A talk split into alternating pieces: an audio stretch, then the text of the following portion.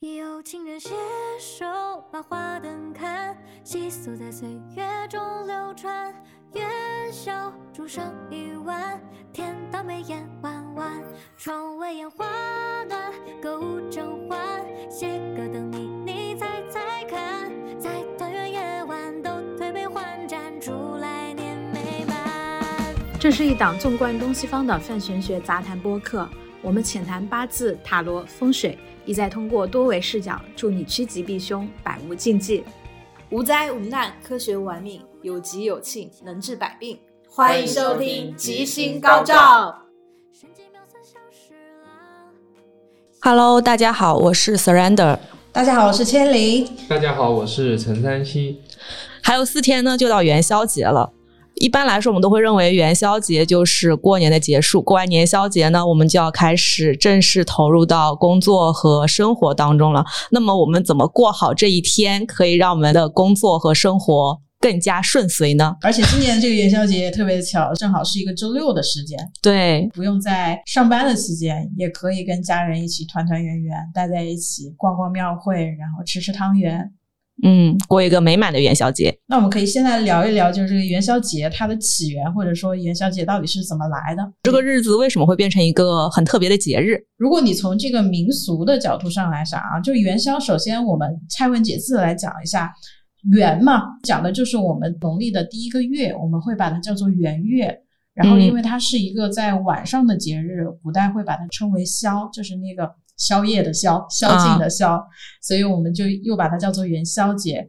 整体感受上，就一谈到这个元宵，就是热热闹闹的，就大家都要闹元宵，是因为从唐朝那个时候开始啊，它就有这么一个说法，叫“金无不敬业，新桥铁锁开”，就是在元宵节的前三后四的这一段日子里面，百姓他在晚上在长安城里面，他是可以肆无忌惮的去玩耍啊，或者庆祝啊、欢闹啊。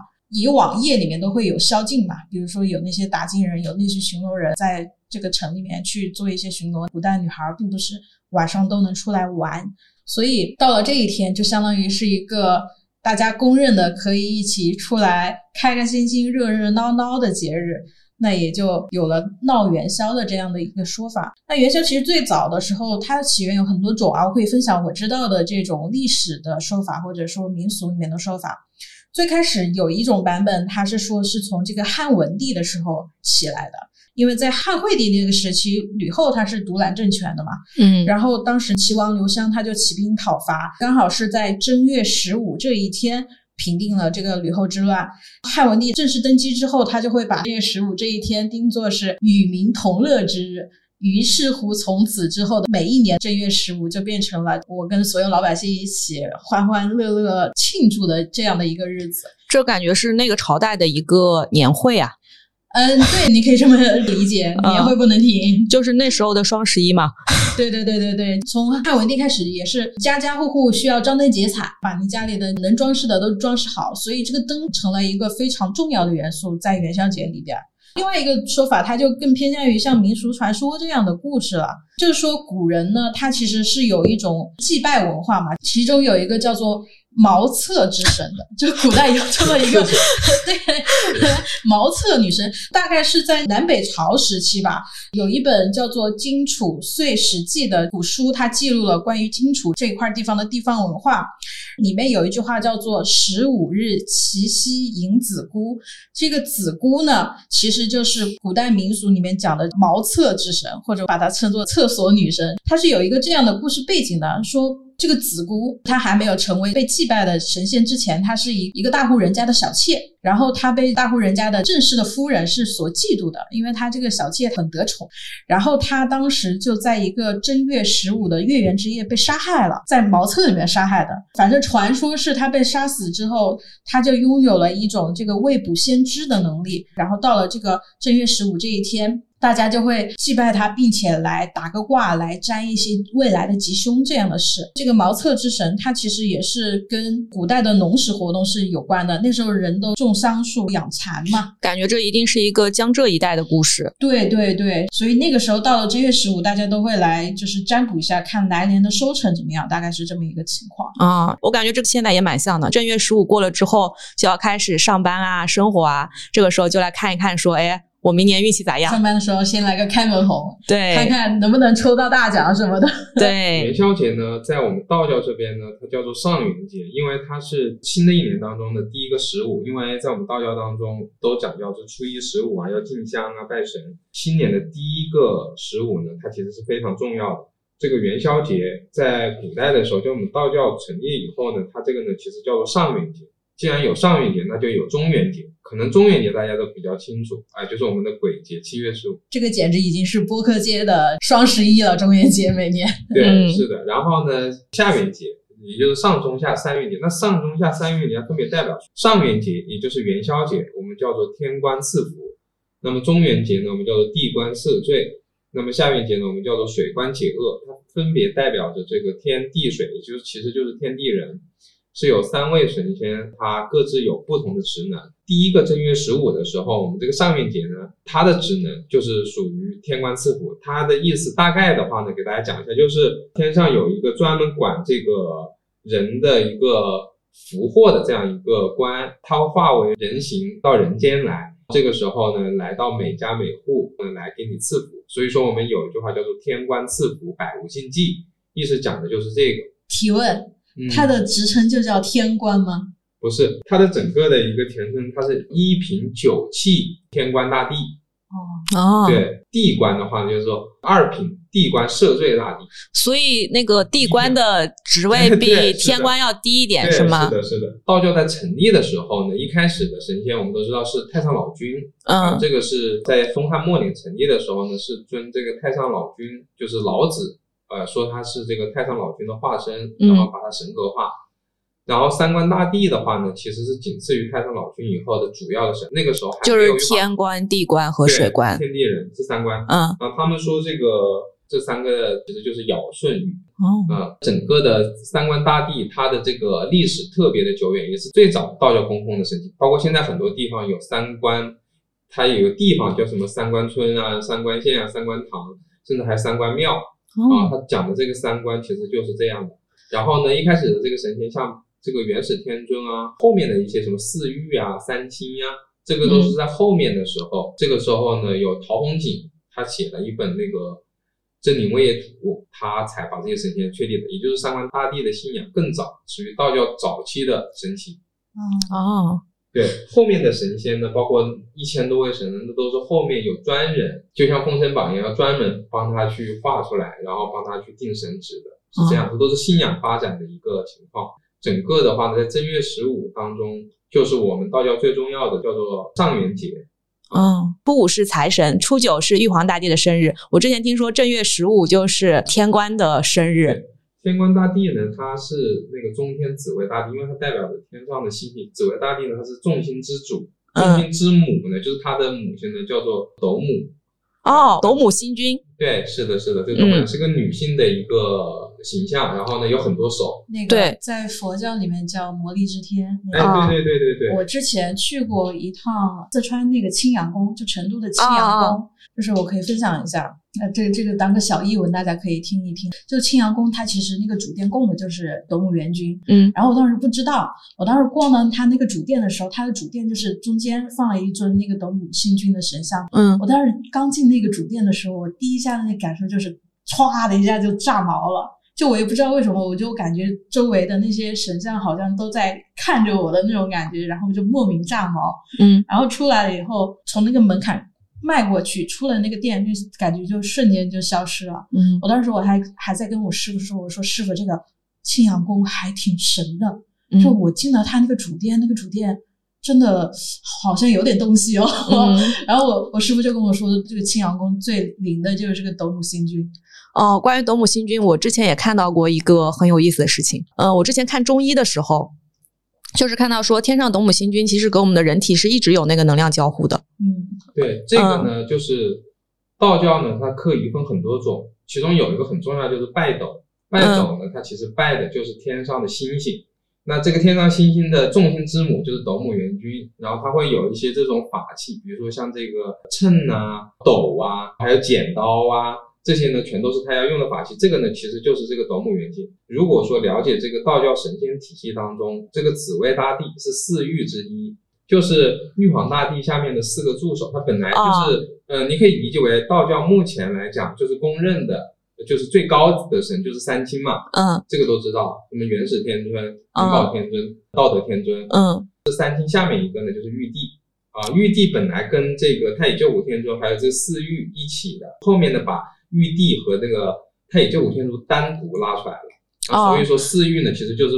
你可以理解为，我知道了，四个 CEO，三清就相当于合伙人，对，创立者他管事儿，然后反正就是幕后的创始人，就那个合伙人，就像十八罗汉那样。哎，对，然后呢，这个四御呢就是四个 BU 老板，对，是的，然后呢，玉皇大帝呢是整个集团的 CEO，对对对对，董事长，是的，是的，嗯。那么呢，刚才讲到了这个拜斗，这四个 CEO，这个私域当中，他们每个人他都掌管一部分。比如说，我们这个道教里面会行招将，然后武力的，我们这个叫做天皇大帝，就勾陈。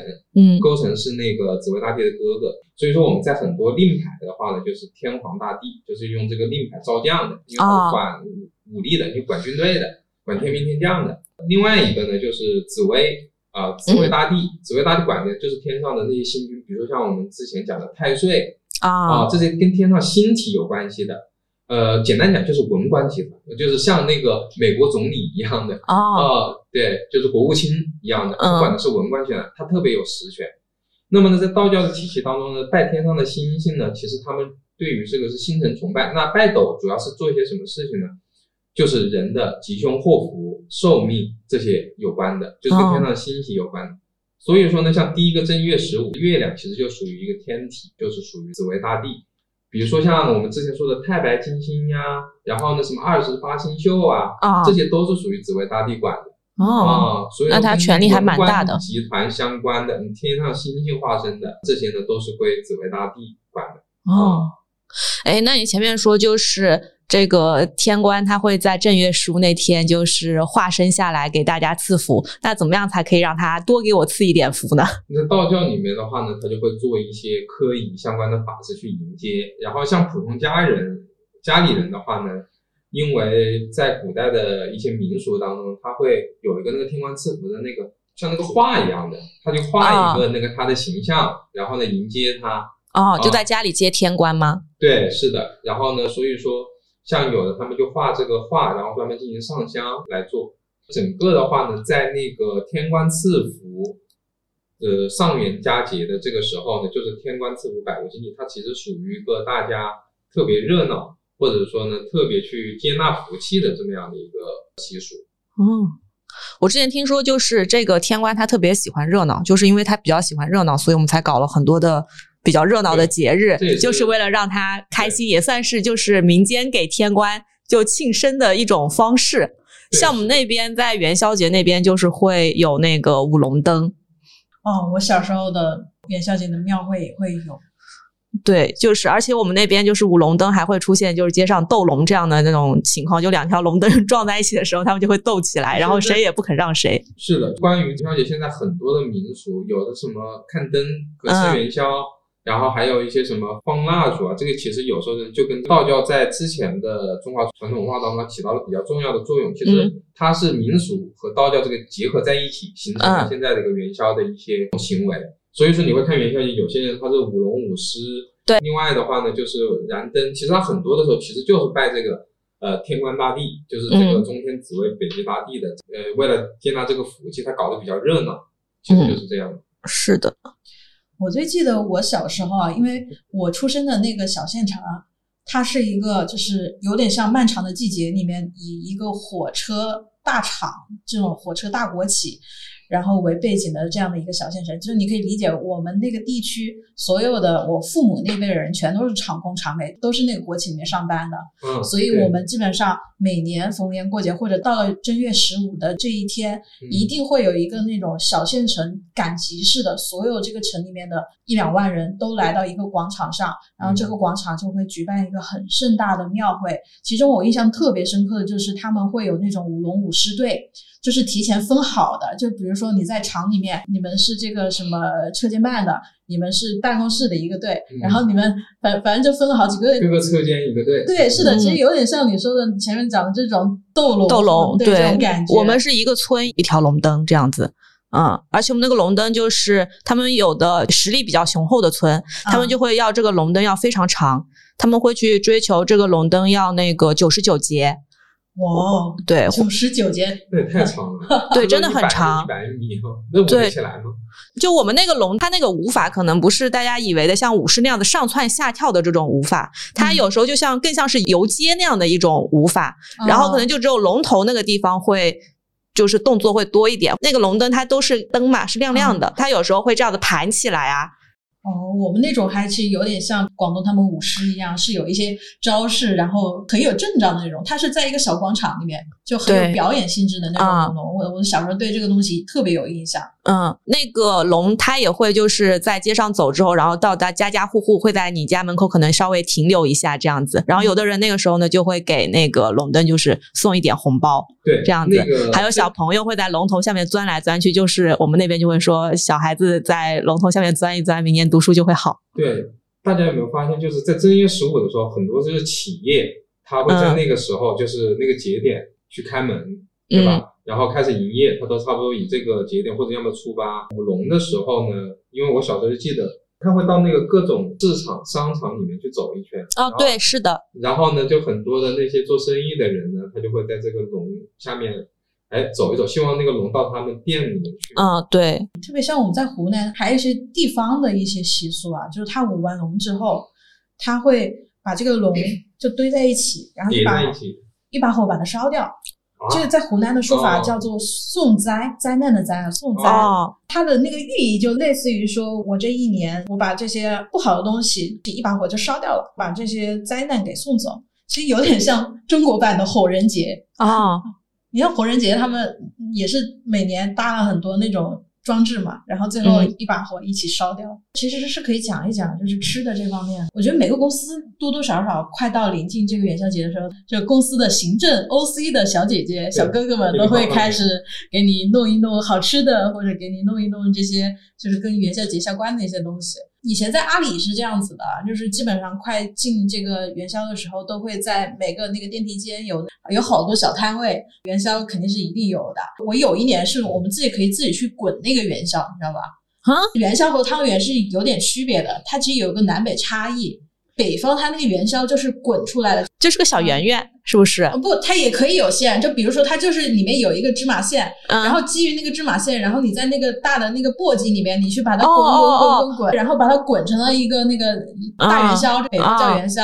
但是你像南方这边更多的。汤圆就真的就是包出来的，就是有了那个外面先有皮，然后把馅给包进去。嗯，我记得有一年就我们自己可以去，就可能包的也不是很规整，但是现在其实大多数的那个元宵都是那种机器滚出来的嘛。哦，然后包括像我不知道你们有没有那种习惯，就是我们以前过元宵节，就家里面过元宵节，其实也都会有时候就大家一起聚着吃个饭，一定有一个菜是叫八宝饭。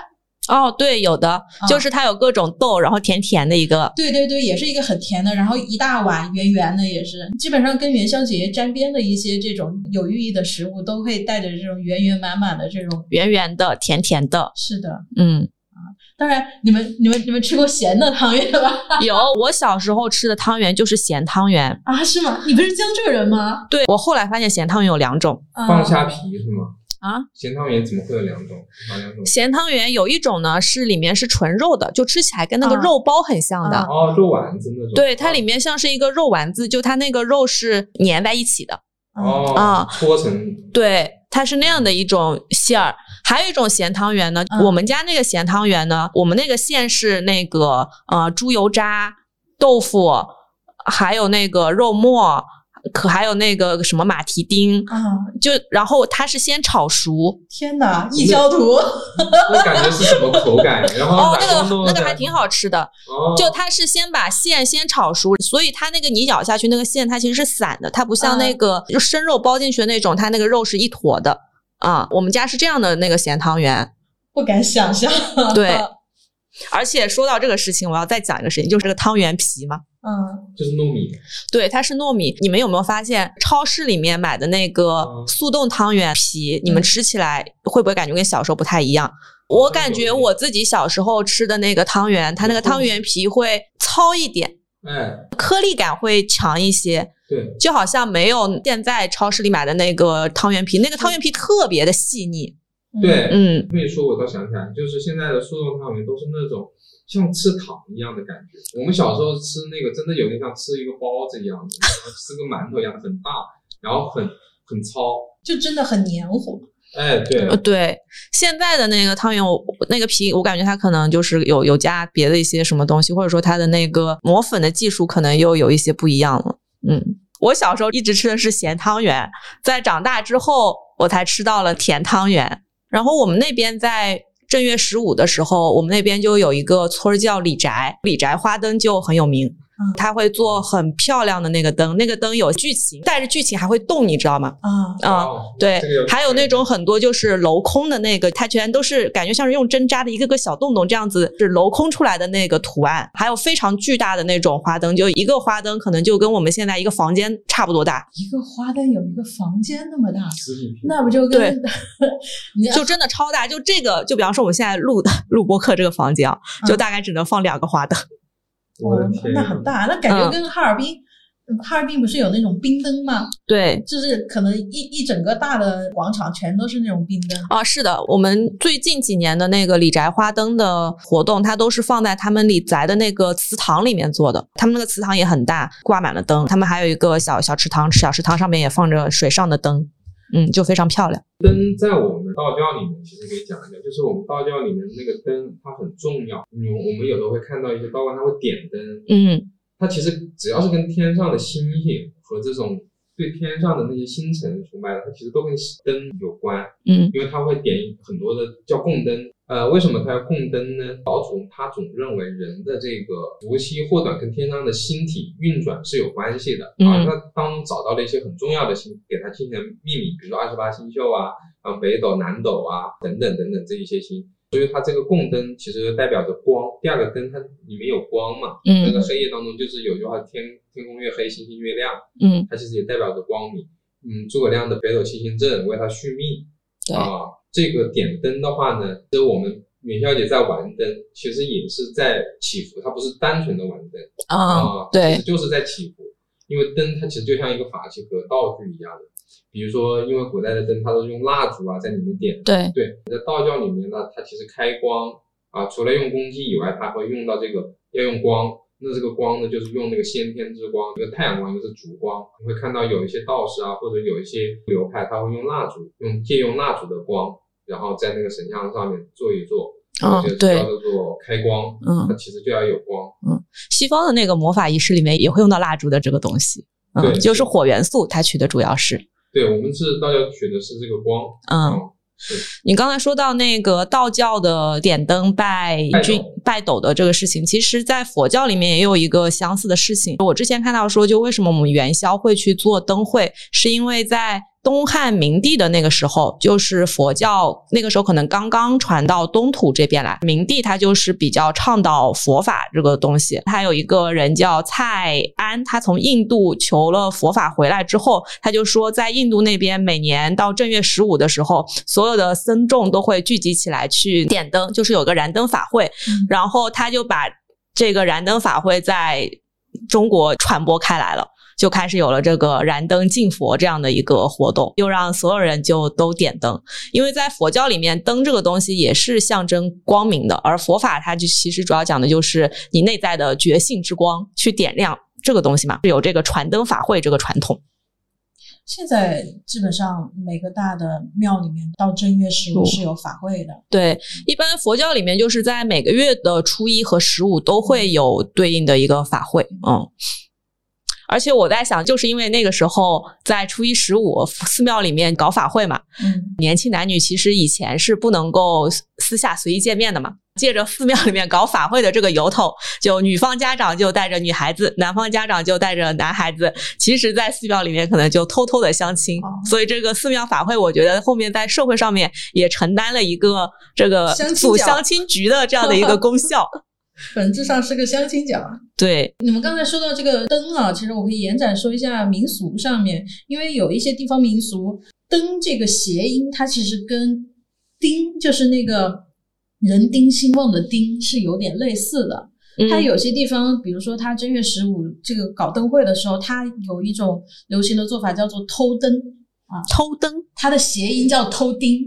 它的寓意就是，比如说你去了灯会现场，然后看到一些你特别喜欢的这个灯，你可以带走带回家啊。它有这么一种说法叫偷灯，本质上它的那个谐音的寓意呢，就是给自己家里这个添丁之喜，有这种感觉。丁就是那个甲乙丙丁那个丁啊，这种感觉。人丁嘛，对，人丁兴旺。就是如果你本身有这种求子意愿，或者说有这些。什么脱单意愿，其实是可以在灯会上去选到一个你喜欢的灯，然后带回家的。我感觉现在不可以这样了。地方文化的一些约定俗成的一些事情，包括像在广东地区啊，它其实，在正月十五，他们不是流行叫偷灯，他们流行叫偷菜啊。这一一些小的地方习俗，那个偷菜是什么？因为广东这边他会把生菜，它有个谐音叫生财。哦，对，这个我有听说。对对对，嗯，包括像贵州那边。他们也是的，就是到了正月十五这一天的晚上，就村里面的人会去别人的田间地头去，专门是偷那种什么萝卜菜头。他也是菜头也是谐音吗？啊，对啊，彩头哦，好彩头，图个好彩头，对，谐音梗比我们玩的溜溜的。对啊，是的，最早的 最早的脱口秀。而且刚才说的就是对于他们，就是如果是被偷的人家，就首先这个里面，如果你去偷。你不能说你把别人家菜全部薅完了，这是适可而止啊！你薅一点回家就可以了。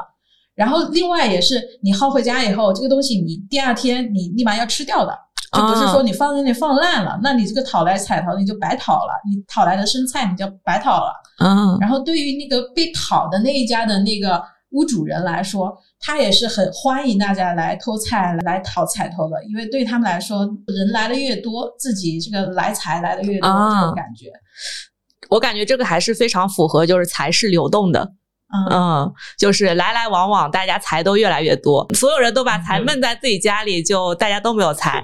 嗯，这个还是蛮有逻辑性的。对，嗯，这个我感觉跟那个西方万圣节的时候，小朋友去去要糖的那个感觉有点像。希望今年元宵节我们可以都出门，然后去找一找这种元宵节的 菜是可能偷不到。对。去找一找这种有还有这种风俗传承的地方，然后去看一看，说不定姻缘就来了。好像一般社区里面也都会组织一些活动，比如就元宵节，他会在广场上给大家分元宵啊，然后你可以去领啊这些。那当然，其实刚才说到姻缘那一块儿，其实我们有好多诗词都在讲元宵节约会的这个事情。因为元宵节刚才讲到了是第一个月圆之日，呃，可能你不知道每一个月的月圆之日是什么时候，反正是十五你也不记得哪天，但你一定知道中秋节和元宵节两个是关于月圆之日的。对，月圆的话呢，它就跟圆的东西有关系，因为它是很好的寓意团团圆圆。啊，是的。中秋节是月饼是圆的，元宵节是汤圆圆也是圆的。嗯，那月圆的话呢？在中国的一个传统习俗当中，正月十五呢，它其实就代表着这个爱情。所以说呢，元宵节其实在古人的一些作用当中，它其实就是我们现在的情人节。嗯啊，其次才是七夕。所以说元宵节是不是也特别适合去拜月老？对，是的。之前我记得在节目当中有讲过，因为月亮的话呢，在道教里面有一个神仙叫做月老。嗯，呃，月老的话呢，他的一个形象可能大家都知道是一个白胡子老爷爷，对，然后拿一根红线。我们都知道这个地府里面有个生死簿，然后月老会有一个婚姻簿，哦，姻缘簿，对，姻缘簿就是姻缘簿和生死簿，然后他就是用这个一根红线和这个姻缘簿帮你找缘分。嗯，也有人说这个缘分是上天就注定好的，其实有这么一说。之前 s e 达也说了，月亮其实跟人的情绪有关，星星我们都认为呢是跟人的。福祸有关系，那月亮其实跟人的情绪波动是有很大的关系的。所以说，在今年的第一月圆之日，古人是非常讲究的，才会搞出这么多的一些活动。我们可以讲一下那个该怎么拜月老。对，怎么样去拜月老？我首先第一个问题，月老到底在哪里啊？我没有怎么看到过 拜月老的地方。杭州就有一个月老庙，叫做月下庵。月下庵，我感觉这名字也挺浪漫的。是的，然后还有一个比较有名的，就是北京的东岳庙。哦，东岳庙。然后有一些的道观里面，它会设置有那个月老殿，因为它要是做这个姻缘这一块的，它也会有月老。哦。所以说呢，像。这个有名的这个月老庙，或者当地比较熟的，那其实全国这么多，大家可以去查一查。嗯，那拜月老的时候，就是给月老的贡品有什么特别的要求吗？月老的贡品，月老的贡品的话呢，其实没有什么特别的，就是根据每个道观它的一个习俗，当地的习俗来定的。嗯，基本上跟普通的神仙就没有什么太大的一些区别，主要就是它有一个红绳，有时候会放一棵樟树。哎，为啥是樟树啊？我也不知道，我也不太清楚它为什么是樟树，它有的会有一些其他的树，反正有个树上然后结那个红绳，结那个牌子，然后这样去做。还有那个锁什么？对，那个那同心锁应该是好像有男朋友了，然后去月老让他们保佑他们姻缘能够长久。哦，这个在一起，这个锁特别像我们道教里面有一个那个就是和合符啊啊，就跟它是一样的作用，就两个人感情更加稳固的。但是如果说你是单身的，那么呢，你要去拜拜月老。其实也是可以的，哎，那如果比如说我周围没有月老庙的话，我可以在家里面拜月老吗？那你得要去请一个月老，然后去开光，然后这样的话呢才去拜。就是你家里还是有得有个神位哦。对，因为我之前看到一个说法，就是你对着月亮拜也是可以的。对，我觉得是可以的，因为月老就拜月仪式，好像以前的女孩子会有这种祈求姻缘的拜月仪式。对，我觉得在每个月圆之夜。新月许愿嘛，这个之前好像讲过。对，嗯，就这个可以，就是因为月老他其实也是月亮崇拜的一个化身。对，就化身，就对，把它进行了神格化。在你月圆的时候，你的情绪更加感情更加释放的时候，这个生理因素也会随之。然后另外的话，像元宵节这种有这种活动的，然后去参加参加，也可以提升自己脱单和遇到姻缘的概率。嗯，这个是的。其实刚才我们讲的庙会嘛。我反正我记得我小时候就每年我特别期望去那个庙会，就有一年我是真的，我有个特别喜欢男孩，但是那男孩我是暗恋他，我不敢说。对，然后 悲惨往事 不是悲惨往事，我觉得还挺浪漫的。就是你看完那些舞龙舞狮，然后你去猜完灯谜，包括你吃完点心完了之后，我们最后会有一场那个大的烟花秀。啊，就湖南这地方很喜欢放烟花，因为我们离浏阳很近。嗯，浏阳这个对专门世界烟花之乡，世界烟花之都。是的，然后我们每年到到那一晚最后的那个结束的 ending 就是那一场烟花秀。然后我记得我有一年就是我在那个烟花秀许愿说，我希望在这场烟花秀之后我能够见到他。然后马上就灵验了，对，然后那个愿望就实现了，就是人潮四散，然后大家各自回家的时候，我走在路上，我就遇到他了，我当时都懵了，呃，但但但是没有敢表白啊，但是就是这个愿望就灵验了，我当时就觉得哇，好神奇啊，这也可以，嗯，那大家可以在元宵节的时候多出去走一走，然后我觉得古人他做这个东西，他有一定的逻辑性，你想想啊。就是又是晚上，然后又去看灯，然后大家都在灯下猜灯，灯下还特别漂亮，就猜灯谜，然后呢又又能互动，哎，猜灯谜其实就是展现一个人的学识嘛，啊，一个人很会猜，哎，就会吸引别人，就能被别人发现优点，然后呢这个时候就来了姻缘，这就很像那个那那句很有名的诗写的，就辛弃疾他写的，其实就写的元宵庙会，众里寻他千百度，蓦然回首。那人却在灯火阑珊处。古人诚不欺我，觉得可以试一试。然后呢，今年这个元宵节正好又是周六，看一看附近有没有一些比较适合的庙会，赶紧去看一看。然后呢，在家里再拜一拜。嗯，我之前看到的一个招桃花的那个技术，对，就给大家分享一下。他就说，在元宵节当天晚上的七点到十一点这段时间里面，可以在你家的顶楼或者说大门的外面，就是要能够接通天地的地方去设一个供桌，在那个供桌上面呢，你要准备好一束花、三支香、一对蜡烛、三种水果。七点到几点？七点到十一点。那就是戌亥两个时辰。嗯。哦，对，晚上就十九点到二十三点。对，嗯，嗯，就设那个供桌，就准备好一束花、三支香、一对蜡烛，蜡烛要是红蜡烛，三样水果，然后这三样水果要是圆圆的水果，不要准备香蕉。哦，对，就是要圆圆的水果啊、然后可以加上粉水晶或者粉水晶的手链，那个粉水晶可以是个圆球或者手链或者爱心型的都可以。然后将准备好的贡品去拜月亮，你就可以在心里许愿，自己可以早日找到另外一半。在许愿的时候呢，有一个要点就是你要将你想要找一个什么样的对象，这个条件跟月亮去说清楚，这样就比较容易出现你想要的那个对象。是不是还有什么要对着哪个方位的家里？对，你可以在家里面找桃花位，这个之前倩玲应该也说过，之前我们讲了一个十天干的沐浴位嗯。哦啊，但这次我们可以根据属相，也可以简单说一下，属相就是八字里面神煞的判定方式。比如说，哦。如果你是属这个呃猪兔羊亥卯未的，你的桃花位在正北方，那个子位子水的嗯对。然后，嗯，寅午戌就是虎、马、狗这三个属相的，你的桃花位是在卯位正东方。还有那个巳酉丑的，就是属蛇、属鸡、属牛的，呃，嗯桃花位在正南方，在午火位置。最后，申子辰这个猴、属龙对应的桃花位是在正西方的这个酉金的位置。嗯，他当时供奉的时候，在桌上面放了粉水晶的手链，或者说是那个水晶球嘛。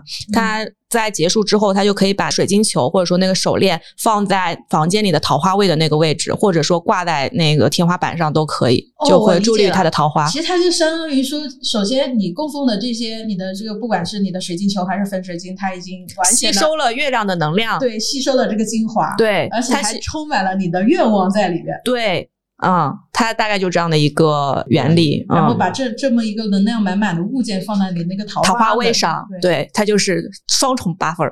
嗯，对，而且就是我也可以讲一下，就是为什么粉水晶这个东西会在嗯玄学里面会认为说是烧桃花，对，它其实有两个视角，第一个视角是粉色这个颜色。这个颜色其实大家可以去感受一下，就粉色这个颜色，你看到它的时候，内心通常会变得比较柔软一些。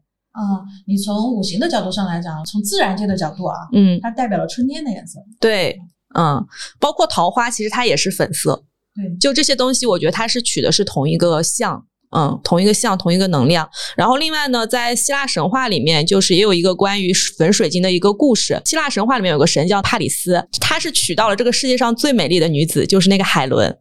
她是靠什么娶到这个女子呢？就是因为粉水晶。就是说他在小的时候，他遇到了一个爱神，嗯，然后这个爱神呢就送了特他，对啊，这个爱神就送了他一条粉水晶，这个上面就包含了爱神对他的一个爱情的预言。他长大以后呢，到神庙里面去祭祀这个爱神的时候，就同样看到了来祭祀这个爱神的海伦。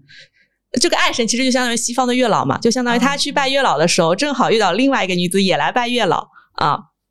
就牵线搭桥了一下。对他当时看到这个海伦的时候，他就觉得哇，好漂亮！在这个粉水晶的加持之下呢，海伦看到这个帕里斯王子的时候呢，也觉得哎，这个王子长得很帅，就讲话呢也非常的就是有气度，他就也喜欢上了这个王子，最终他们两个人就在一起了，就相当于粉水晶为两个人都加上了一层柔和的、梦幻的这种叫什么 buff，对恋爱的 buff，粉水晶就是非常的助缘分吧。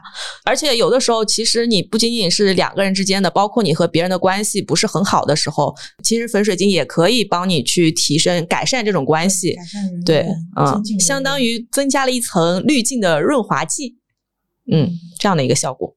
哎，那其实刚才提到了，就是水晶，因为我我以前也听我玩水晶朋友会说，就经常比如说到了什么月圆或者新月的时候，我要给水晶消磁，或者说我要给水晶充能，这些嗯嗯有对应的这些讲究是吗？嗯，对，一般来说，水晶的话，如果你日常经常用的话，差不多两周到一个月的时间，你就会需要给它稍微充充电，因为水晶它的那个结构，我们会认为它会吸收你周围的那些不好的能量，它吸满了之后，慢慢带着你会发现这个水晶可能原来是很闪、很亮、很透的，嗯慢慢的它可能会颜色变得有点暗。就没有对，它就有点沉着了。这种时候就代表它可能需要重新的去清洗一下它，然后帮它充一下能量。一般我们冲的方法就是，首先你在水里面就帮它清洗一下，清洗一下之后，可以在月亮底下或者说太阳底下大概晒三十到六十分钟，嗯，不能晒久了，冲爆了。哎，它这个充电的，它是一个什么原理呢？就是在科学上，或者说在逻辑上。嗯，其实最早的时候，就是为什么会认为水晶它带着能量，是因为水晶首先它是我们整个地球运化出来的一种产物，它所有的水晶它都是矿石嘛。嗯，对，对，它是我们这个地球里面的这些石头，它玉化之后变得那么透亮，这样运化出来的一个结果。那翡翠、金子那也是运化的呀。那为什么是单纯？它也是可以的，就是翡翠那些也是可以的，就包括碧玺、玛瑙啊。这个水晶其实是个泛水晶的概念，不仅仅是纯粹的那个水晶这一种。然后水晶这一种，它还有一个特质是什么呢？就是它的那个结构，我们会认为它那个结构很适合用来存储能量。嗯，之前有一个传说，就是说那个亚特兰蒂斯那个文明在消失之前，他们把他们的很多信息都存储在了水晶里面。就把他们的一些很多智慧、高维智慧的信息都存储在了水晶里面。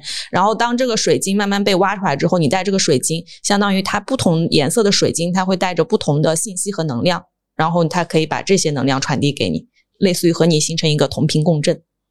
嗯，明白。大概是这样的一些说法。明白。听上去它就像是一个储存器。对啊，就是它吸到吸纳你的能量，然后你定期还要把这些不好能量清理掉，然后又可以重新帮你吸收。是的，嗯，说不定可能在未来几百年，然后我们的一些后辈，然后他就通过科学的方式，说不定把水晶作为一种新型的能源方式，也有可能，或者说新型的信息存储方式，一个硬盘。就可以更好的利用它，只是说我们现在能了解的有限，只能大概感知到它能存储能量，但到底这个能量是个什么东西还不知道。就跟之前可能古人肯定也挖过石油，但是他不知道这个东西是干嘛的。对，现在到科技到达一定程度以后，而且石油它可以。可以烧，还可以做这个燃料，可以做各种东西。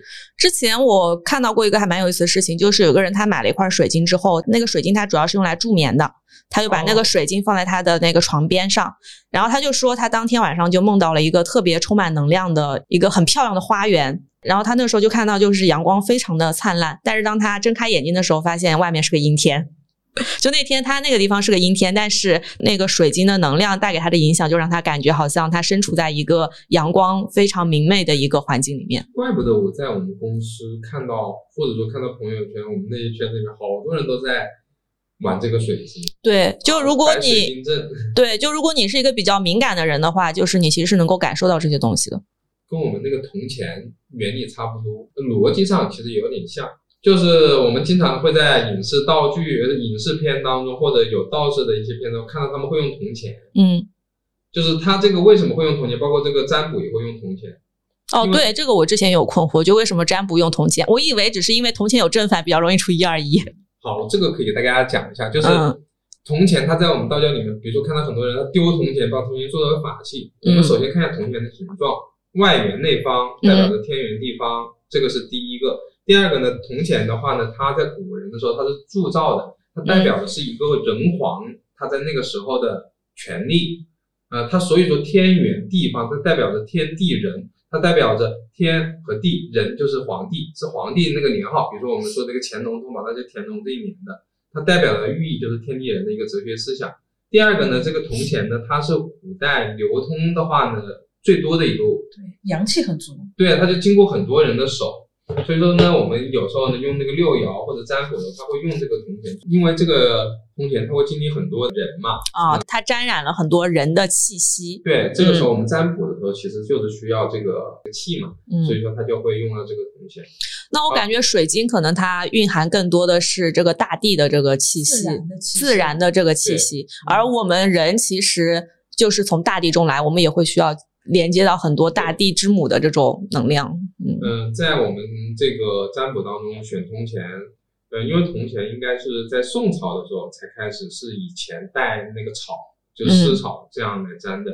就清朝以后，我们一般都用乾隆通宝。首先，乾隆他在位正好六十年，啊，六十一甲子，六十一甲子正好是一个循环。第二个呢，就是我们这个周易里面的第一卦，我们就是乾为天啊，就乾卦代表天。正好它又是个乾隆啊，所以说它整个的所有的因素，就是它又一甲子，然后呢又是乾隆的这个年号，代表乾乾为天，整个的这个因素就是最终就是都用乾隆通宝，就是讲究的人他会用这个铜钱来。感觉确实是一个非常完美的符号。对，是的，是的，就是感觉古人特别在乎这些什么梗啊，这种谐音啊，还有这种寓意。所以你刚才讲到了水晶，然后呢，就跟我们中国的那种其实铜钱一样的。所以道士他也用这个铜钱，其实他也是用，比如说铜钱剑，嗯啊，他其实也也都是有这方面原因的。嗯，因为它沾满了很多人的人气，然后这个时候他用于来压煞呀，对吧？啊，就阳气、阳刚之气。是的，嗯，那最后再补一点那个关于西方在这一天的。西方也过元宵节，就西方它不过元宵节，因为月亮对人类的影响是一个客观规律，无非是东方和西方把它包装成了不同的东西。然后在西方的话呢，其实它就是一个满月的概念。嗯嗯啊，我们今年的那个元宵节刚好是一个处女座的满月。一般来说，我们因为满月之后，这个月亮它就会变得越来越小了嘛。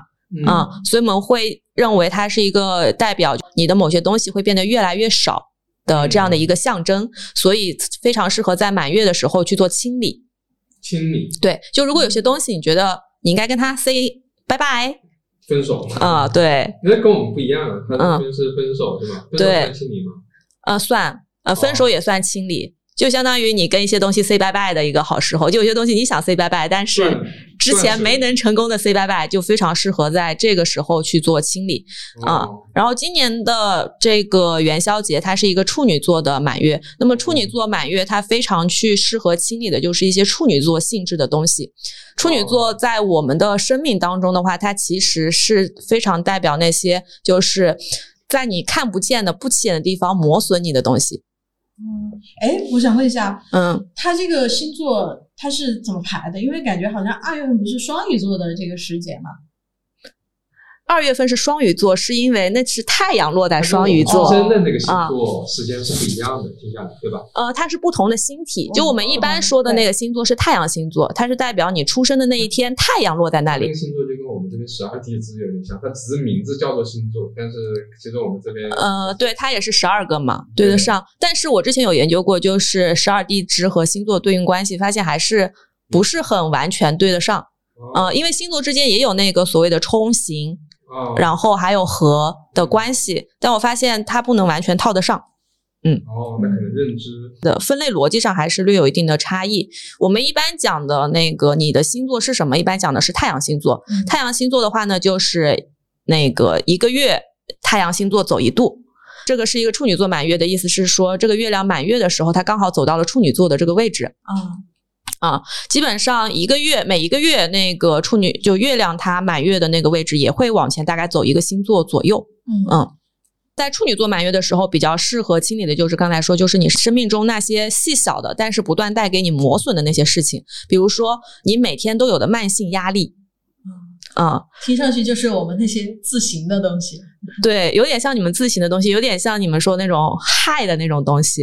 就像小人啊这种相害相刑这种，对对对，很隐形又看不见。它很隐形，呃，你日常当中呢又可能会察觉不到它，或者说其实你已经习以为常了，但是它呢每一天其实都在偷偷的搞你，嗯，就类似于这样的东西，很适合在这一天可以去盘点盘点，然后去。就是让他在你的心理上，或者说你就是呃，在心理上确认说我要把这些东西给它去掉，包括比如说你有一些慢性的那种小毛病，啊，就不致命啊，像什么鼻炎啊、咽炎啊这种慢性的疾病，你也很适合在处女座满月的时候找一些方法去治疗一下它，啊，就这种会更加有助于你摆脱这些东西，嗯，对，所以就相当于在那天你会得到一个 buffer，能够帮助你去摆脱这种偷偷摸摸搞你的东西。哇，听上去不错哎。对，第二个呢，就是在我们元宵节这天，它也是我们二四年的第二个满月嘛。因为我们这个个数是按照呃阳历来算的，所以是二月的满月，它已经是第二个满月了，我们就叫它雪月。这个雪雪雪是雪花的雪，下雪的雪。嗯，因为在西方可能这个月份的时候还是比较冷。对，所以它叫雪月。这个月份的话，它主要对应的是一个呃解决匮乏感的问题，就是在这个满月的时候，非常适合去呃培养你自己的一些丰盛感。而且对我们来说，正好要开始正式进入到新一年的工作和生活当中去的一个时间段。那么在这个时间段就非常适合让我们的内心的能量能够充盈起来，不要蔫不了吧唧的。你看这个其实也很符合，为什么咱们中国传统文化里说要在正月十五这一天热热闹闹，我把能量给充满。我跟大家子团团圆圆，大家很美满的，然后步入接下来一年的这些是的，是的，嗯，对，还是蛮契合的。对，而且它就是给你一种那个充实感，就让你就是愿意去做出一些改变。就之前很多东西，可能你到年底了就觉得，哎，算了，快过年了，就先这样吧。嗯，就会有很多这种就是你没有及时去处理的东西。那么新的一年里的时候，你就会有新的新精气神，说，哎。我要重新做出一些改变，做出一些新的事情了，就充满了这个能量。这个时间段，就很适合干这个。然后这里也可以分享给大家一个，就是可以去制作一个小的福包，可以让自己就是带在身边，可以让自己时时常常都能保持这种一个好的充盈的对能量状态的一个福包。这个福包呢，它需要一些嗯植物草药，首先是幸福草。这它是一种黄色的小花，如果大家找不到幸福草的话呢，也可以找那种黄色的小花替代，但是一定要找那种生命力比较旺盛，而不是那种很难养的黄色小花。需要鲜花吗？还是干花？不用，干花也可以。或者说，你如果是鲜花，你可能采回来之后，你要先帮它晾干、晒干。对，提前采回来要提前晒干，把它变成干的，就是要那种生命力比较旺盛的黄色的小花，因为这样的呃植物它会代表一种繁荣丰盛。然后生命力旺盛这样的一种含义在里面，然后还有柑橘、肉桂、肉豆蔻。肉豆蔻是一种中药，我们其实国内蛮常见的。马鞭草，马鞭草会代表财富和繁荣；小茴香会代表财富和好运。还有像干月桂叶，还有一个辣椒粉。辣椒粉是一个激活器。辣椒粉这个怎么听上去在？拌一个什么 调料一样的感觉，对，稍微撒一点点辣椒粉就可以了，因为辣椒粉就是激活魔法的一个 tricker，你可以认为是个药引这样的一个东西。去买一个金色的或者绿色的小袋子。嗯嗯，为什么是金色或者绿色呢？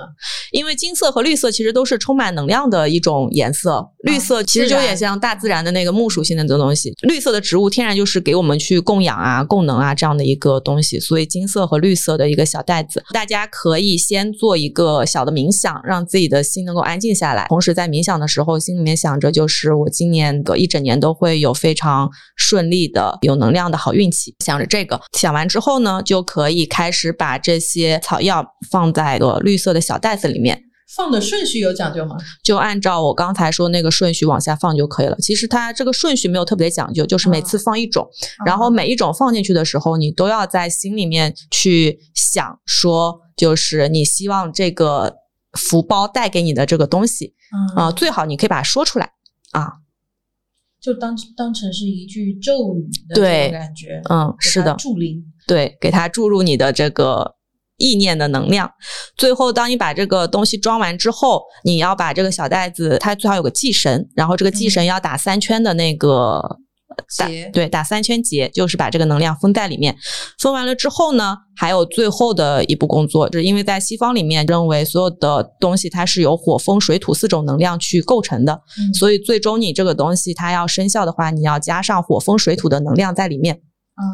嗯嗯，它第一步的时候呢，要把小袋子。要放在个海盐里面，就相当于说我前面已经把这个道具制作好了，最后一步我要给它附魔。对，是的，把四元素都给都给附进去，它才是一个完整体。是的，就把四元素的能量都附进去，然后附土元素能量的道具就是海盐。嗯啊，因为它也是一种那个结晶矿石这样的。如果你没有海盐，如果你用水晶也是可以的。就你可以买那种细碎的水晶。嗯啊，但是这个水晶你要前置的先去做好净化和充能。然后把这个小袋子放在海盐里面，对他说三次，就是你希望他帮你办到的事情，以及说我赋予这个东西大地的能量。嗯，第二个呢，要把这个去点燃一个桂皮或者丁香，嗯，这样的植物，然后把这个小袋子在这个烟上面过三圈。嗯啊，然后说我赋予这个东西它风元素的能量。第三个呢，就是去点燃蜡烛，应该是一个金色或者绿色的蜡烛，跟那个袋子的颜色是一样的。点燃蜡烛之后呢，把这个小袋子就是在蜡烛的火光里面也是过三圈。嗯，就是赋予它火元素的能量。最后呢，是要去在这个袋子上面撒三次盐水。嗯，然后就是赋予它水元素的能量。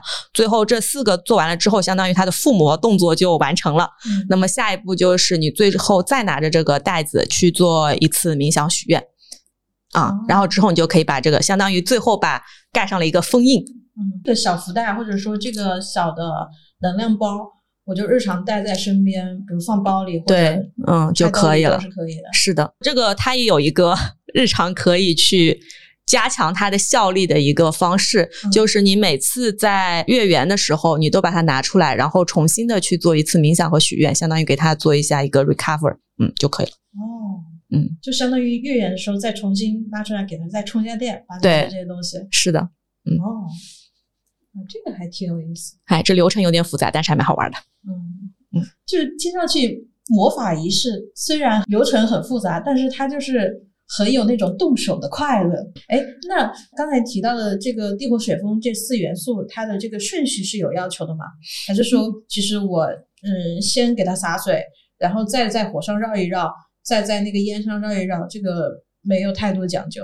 嗯，它它是有顺序的要求的，一般都是先是土能量，然后再是风元素，再是火元素，再是水元素。哦，嗯，OK，因为土元素呢，首先是让它成型，嗯。成型了之后呢，再给它风元素的能量，就是让它能够传播，嗯，然后在它注入火元素能量，就是一个精神力，嗯。最后再是一个水元素能量，就是它的这种传播，就是会影响到更多情绪方面的一些东西，嗯，嗯，所以它还是会有一个一个顺顺序序在里面，对。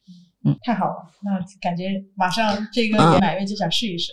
所以说我感觉就是，虽然西方的这个呃玩法跟中国的不太一样，但是它有很多异曲同工的地方。嗯就它最终的一个本质都是在元宵节的时候，让大家首先就是能够获得福气，精力满满，更好的去开启就是新一年的正式的生活和工作。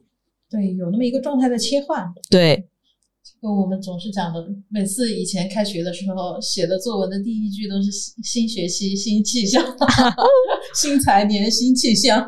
对，我们刚才讲了关于元宵节的由来，不管是东方文化还是西方文化也好，都去聊了一些关于元宵节的习俗，以及我们在这一天对应能去做的事情啊。比如说，我们可以做一些望桃花的仪式，我们可以去参加庙会，说不定可以遇到自己喜欢的心仪的对象，以及我们在对应的如何提升自己能量这一块，我们是有一些小的这种。嗯，比如说水晶的运用啊，包括像刚才 s a r a 提到了，我们如何去做到一个这种自己可以随身携带的一个护身符的这样的一个小福包，这个我觉得大家都是在日常里面可以尝试去做起来的。对，前段时间呢，春节被联合国立为了整个联合国的一个节日，也就全世界人民后续的一个节日。那其实像元宵节，在我们中国传统文化当中，它也是一个非常重要的节日。这次节目的话呢，其实主要的是让大家知道，第一个元宵节不仅是我们道教当中最重要的，就三元节当中的最重要的上元佳节，天官赐福。第二个呢，也是一个月圆之夜，然后也是我们的情人节。第三个呢，就是我们传统的这个民俗上的元宵佳节，可以热热闹闹的。今年呢，正好也是周六，带着我们的一些美好的愿望去体验一下这个节日的快乐。然后呢，最后祝大家呃元宵节快乐！元宵节快乐！元宵节快乐！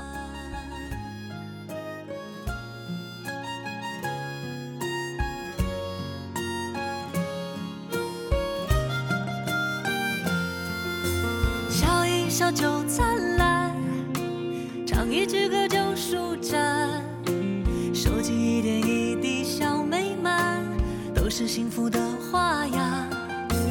没道理的开朗，打扮平凡的日常，找到自己最合身的衣裳，只要自己够喜欢，至少还有温柔的